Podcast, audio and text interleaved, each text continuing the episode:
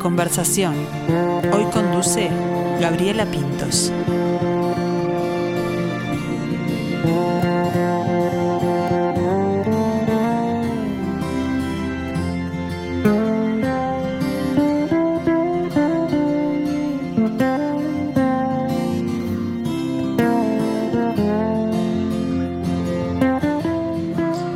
Nacido en Las Vegas, criado entre Brasil, en Uruguay, después volvió a Estados Unidos. Las melodías lo arrullan desde la cuna, porque está en una familia llena de talento, llena de músicos. Un ciudadano del mundo o músico del mundo, porque a él le gusta también bucear en distintos estilos, distintos géneros. Ha actuado con infinidad de talentos. Francisco Fatoruso presenta Épocas, que es su quinto material discográfico. Y esa es la excusa por la que hoy lo llamamos y lo recibimos en este mediodía. ¿Cómo está Francisco? Un gusto. Igualmente, ¿cómo andan? Todo bien por acá. En Los Ángeles ahora, ¿verdad? Sí, sí, sí. Hace sí, eh, cuatro años que hace que, este, que, estamos acá. ¿Cómo se presenta Los Ángeles a esta hora? ¿Qué hora es ahí? Y bueno, acá son las 8 y 40 de la mañana. Uy, qué temprano. Gracias por el madrugón. No, por favor. Igual como, como siempre estoy haciendo cosas con, con, con grupos artistas de Uruguay, este, eh, ni bien termine esta nota, eh, ya tengo una gente en un estudio ahí y me conecto online. Y así que está, este, ya tengo la mañana bien organizada hoy. Bien, bien. Así que eh, desmitificamos eso de que los músicos duermen hasta tarde. No es tu caso, Francisco. No, bueno, sí. yo siempre me despierto temprano, aunque me acueste tarde, pero eso varía en, en, cada uno, ¿no? Ahí está. Bueno, y hace cuatro años que estás, estás allí. Eh, ¿Qué fue lo que te hizo volver a, a, Estados Unidos? Bueno, fue un grupo, un conjunto de cosas. En la parte, eh, por mi lado, digamos, este, eh, nos, nos, mudamos con, con, mi familia, ¿no? Con mis hijas, uh -huh. mi esposa. Y, y, y para mí, eh, yo sentía que, que precisaba eh, eh, absorber más música, como estar expuesto a más cosas como, como lo hacía en, otra época, y sentía que estaba como un poco estancado, que precisaba inspiración, no sé. Y, y, eso fue lo que inició la, idea de venirnos para acá, pero en realidad fue como, terminó siendo un conjunto de cosas, ¿no? Y ahí en Los Ángeles, ¿vos crees que es el punto donde, donde bueno, podés absorber de, de muchos músicos? Digamos, es, están en ebullición el tema musical ahí. Eh, bueno, eh, eh, en general, hay, o sea, hay, unas cuantas ciudades acá en Estados Unidos que la música se mueve mucho. Acá es como el centro, digamos, en, todo lo que tiene que ver con las bandas, donde arman las bandas más grandes, donde están lo, los estudios más importantes del mundo, se hace música para películas, o sea, es como un lugar donde, donde hay un soporte para la música gigante, ¿no? O sea, es como un lugar ideal para, para, para, este, para esta carrera, digamos. Hay otras ciudades que, que no, que, que, son mejores en otras áreas, pero Los Ángeles es impresionante, o sea, hay literalmente, o sea, miles y miles de estudios de grabación este, y hay cosas ocurriendo eh, todos los días, es como bastante increíble, la verdad. Y bueno, eh, tu, tu, vida sido bastante nómada, igual también. Estás, estás como acostumbrado a viajar y a ir buscando el lugar dependiendo del, del momento y de la época. Sí, un poco. Este, sí, la verdad que, que fui bastante nómada, sí. Este, lo, lo, heredé de mi familia porque, bueno, yo ya antes de, ya cuando antes de tener memoria ya había viajado, había vivido en Los Ángeles, en Atlanta, eh, después en, en, en, Argentina, en Uruguay, así todo de bebé, ¿viste? Sí, sí. Y se, se, iban moviendo así de, y me crié en Brasil, después eh, eh, hice todo el, el, final de la escuela, el liceo, todo en Uruguay, después me quedé viviendo en Uruguay, viví en, Estados Unidos con mi padre un tiempo, eh, como que fui y vine así todo el tiempo. Sí, sí es la primera vez que vine para este lado, ¿no? Para la costa oeste, digamos, que es bien diferente. Ahí está. ¿Y pensás que, tus pequeñas van a, van a tener también esa, esa cosa nómada y la van a adoptar, a heredar? No sé, no sé, vamos a ver. Eh, eh, si lo hacen, que sea como está, para, para el bien, ¿no? No para simplemente estar este, nada, nada, dando vueltas por ahí. A mí me ha, me ha, servido muchísimo para lo que yo hago, me ha, lo que he crecido gracias a, a poder vivir en, en, ciudades diferentes, este, o sea, no puedo estar más agradecido, ¿no? O sea, para lo que yo hago, me, abrió muchísimas puertas. Ahí está, y capaz que, bueno, también, como tú, heredan el tema de, la música, ¿no? Aunque uno como papá a veces busca que, vayan por otros caminos. ¿Vos qué pensás de eso? Y bueno, en mi caso, eh, eh, eh, ambas, mis hijas tienen mucha facilidad para la música. Este, una ya es, mayor, ya es mayor de edad, digamos, porque fui papá muy, muy joven, y, ella en realidad es nurse, se ah, recibió de nurse y, está, y trabaja, trabaja de eso, le encanta la música, toca, toca varios instrumentos, todo. Y la chica, que tenía 11 años, este, no sabemos todavía qué va a hacer, tiene muchísimo talento también, actúa, baila, canta, toca el piano, este, ya, ya veremos. Bueno, y, volviendo a la niñez, pero a la tuya, ¿cómo, ¿cómo se vivía en una casa llena de música? Desde muy pequeñito comenzaste eh, esta, este camino, ¿no? Y sí, en casa era, o sea, mi madre canta y, toca la guitarra acústica y en el living había siempre, viste, un, piano eléctrico con unos teclados y una especie de estudio así, y estaba mi padre ahí estudiando o grabando canciones eh, todo, todo, todo, el tiempo se escuchaba eso, así estaba jugando con, con, con, con mis con mis. Joe, con mis, mis He-Man ahí en el cuarto, y en, el fondo se escuchaba música constantemente, todo el día. Entonces eso también influye, ¿no? Eh, claro, claro que sí. Eh, ¿Y qué, te acordás de cuál fue, por ejemplo, el primer disco que, que, que tomaste, que dijiste que te gustaba, así por, por motus propio, digamos, no porque escuchabas de, que sonaba en tu casa? Sí, creo, creo que fue eh, un disco de Iron Maiden. Opa, para todo el power, así. Eh, sí, es que, es que en, en mi, todos mis amigos eran, eran como muy del heavy metal, ¿viste?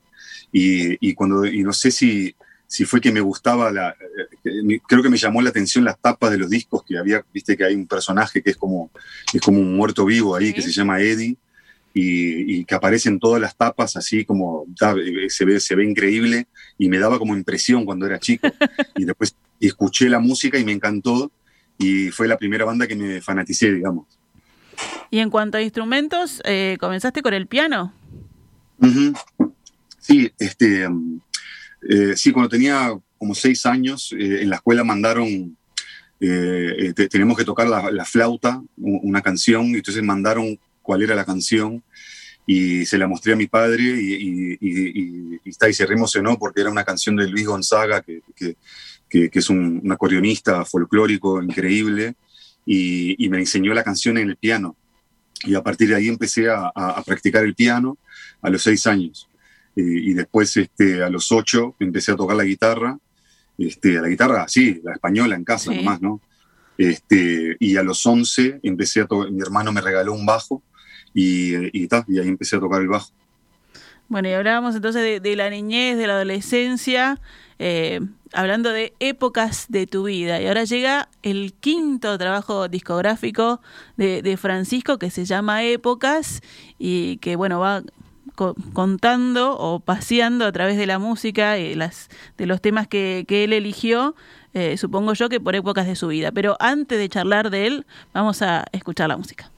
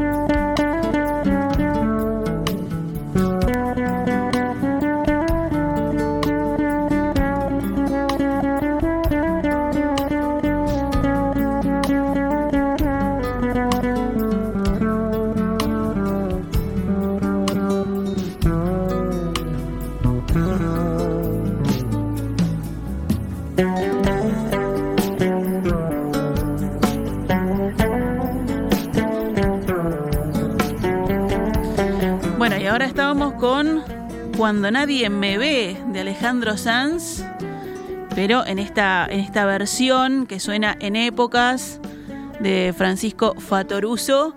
Arrancamos con Muchacha de Ojos de Papel, de Spinetta. Eh, ya ahí les va mostrando lo variado de, los temas que componen este disco. Eh, contanos un poco, bueno, cómo, cómo surge la idea de ir paseando por estas épocas, Francisco. Bueno, empezó todo por una, una, idea de hacer un disco que el bajo, o, sea, que, el, que eh, lo principal sea el bajo sin trastes, que es, que, es como si fuera como, viste, como los chelos o los violines o los contrabajos, que, que, es mucho más expresivo. Entonces queda muy bueno para tocar melodías. Entonces empecé a probar con algunas canciones que no, que, no eran mías y, y, se me ocurrió la idea de hacer un disco que fuera con, grandes canciones y que, también que de, alguna manera tengan que ver con, conmigo, ¿no? O sea, cada una de las canciones, este, eh, algo, en algún momento me marcó algo importante, digamos, ¿no? Y, y, también buscar que la canción combine con que la melodía la toque un bajo, porque el bajo como normalmente es un instrumento grave y acá está en el registro de la voz, ¿no? Así que la música o la canción al servicio del bajo. sí, bueno, traté como de vocalizar el bajo de cierta manera, o sea, que si conocéis la canción es como que la podés eh, fácilmente seguir y tal, y tiene un sonido que, siempre me gustó, el, sonido de los bajos fretless, este, y, siempre quise hacer todo un disco más tranquilo, ¿no? Porque mis discos son más eh, energéticos generalmente, y este eh, es como un disco más, más, más, más tranquilo para escuchar así de fondo, digamos. ¿Y cuándo fue que, escuchaste este Cuando nadie me ve de Alejandro Sanz? ¿Cuándo te llegó? Y bueno, cuando salió, o sea, lo pasaba, pasaban el videoclip de ese tema, eh, fue el primer tema que largaron de, ese disco que se llama El alma al aire, y lo, y lo pasaban en la tele y lo pasaban en la radio, así como hoy en día pasan eh, otras cosas que, que, que, no requiere ni, un, ni un, una décima del trabajo que, requiere un tema como este. Y me impresionaba realmente, me impresionaba lo bien hecho que estaba. Si bien, o sea, antes de eso yo no, nunca escuchaba a Alejandro Sanz porque tenía como ese estilo romántico, así que no, no, yo no escuchaba esa música. Pero en el caso del disco del alma al aire, es un disco que está producido del máximo nivel y todos los músicos que tocan eh, son increíbles, todos los arreglos son espectaculares, entonces me, es como que me emocionó ¿no? que, que, algo así tan, tan bien hecho estuviera sonando y, y, tenía el disco, lo escuchaba. Este, y, me pareció que era una excelente canción para tocar la melodía así con el bajo. ¿no? Desde la pregunta cantada es ¿qué hace Francisco cuando nadie lo ve? Andás a ver, ¿no?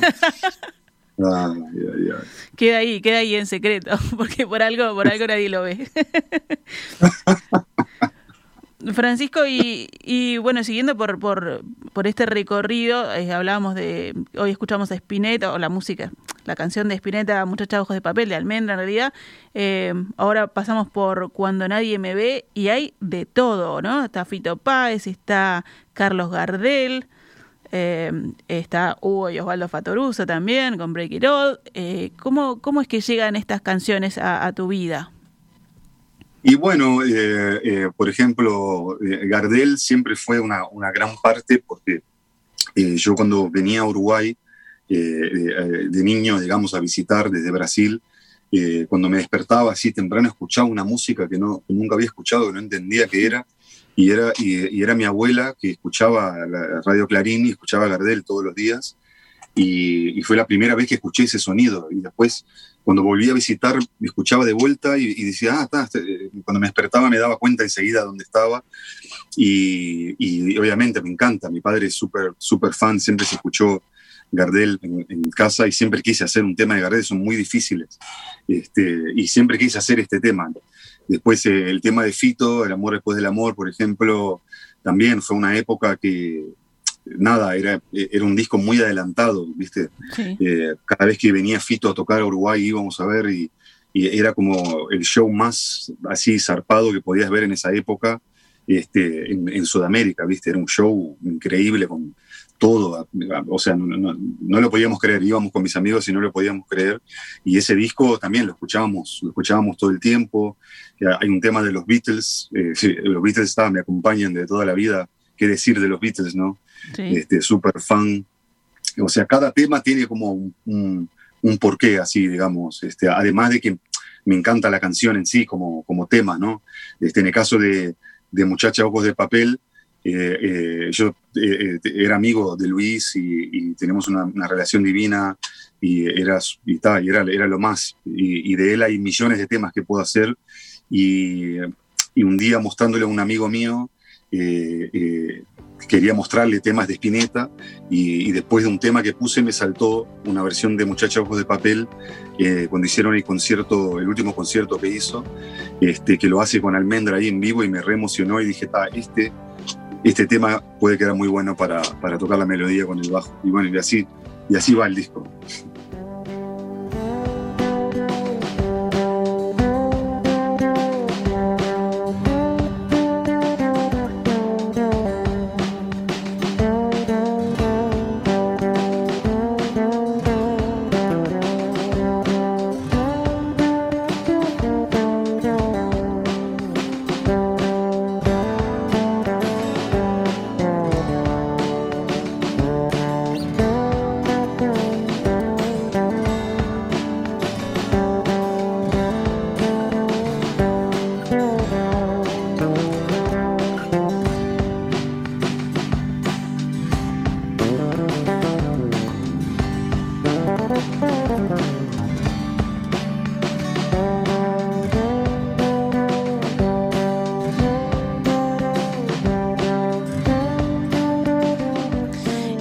Escuchándolo y, es como que lo canta y el bajo va cantando, todo uno lo, siente en, su cabeza.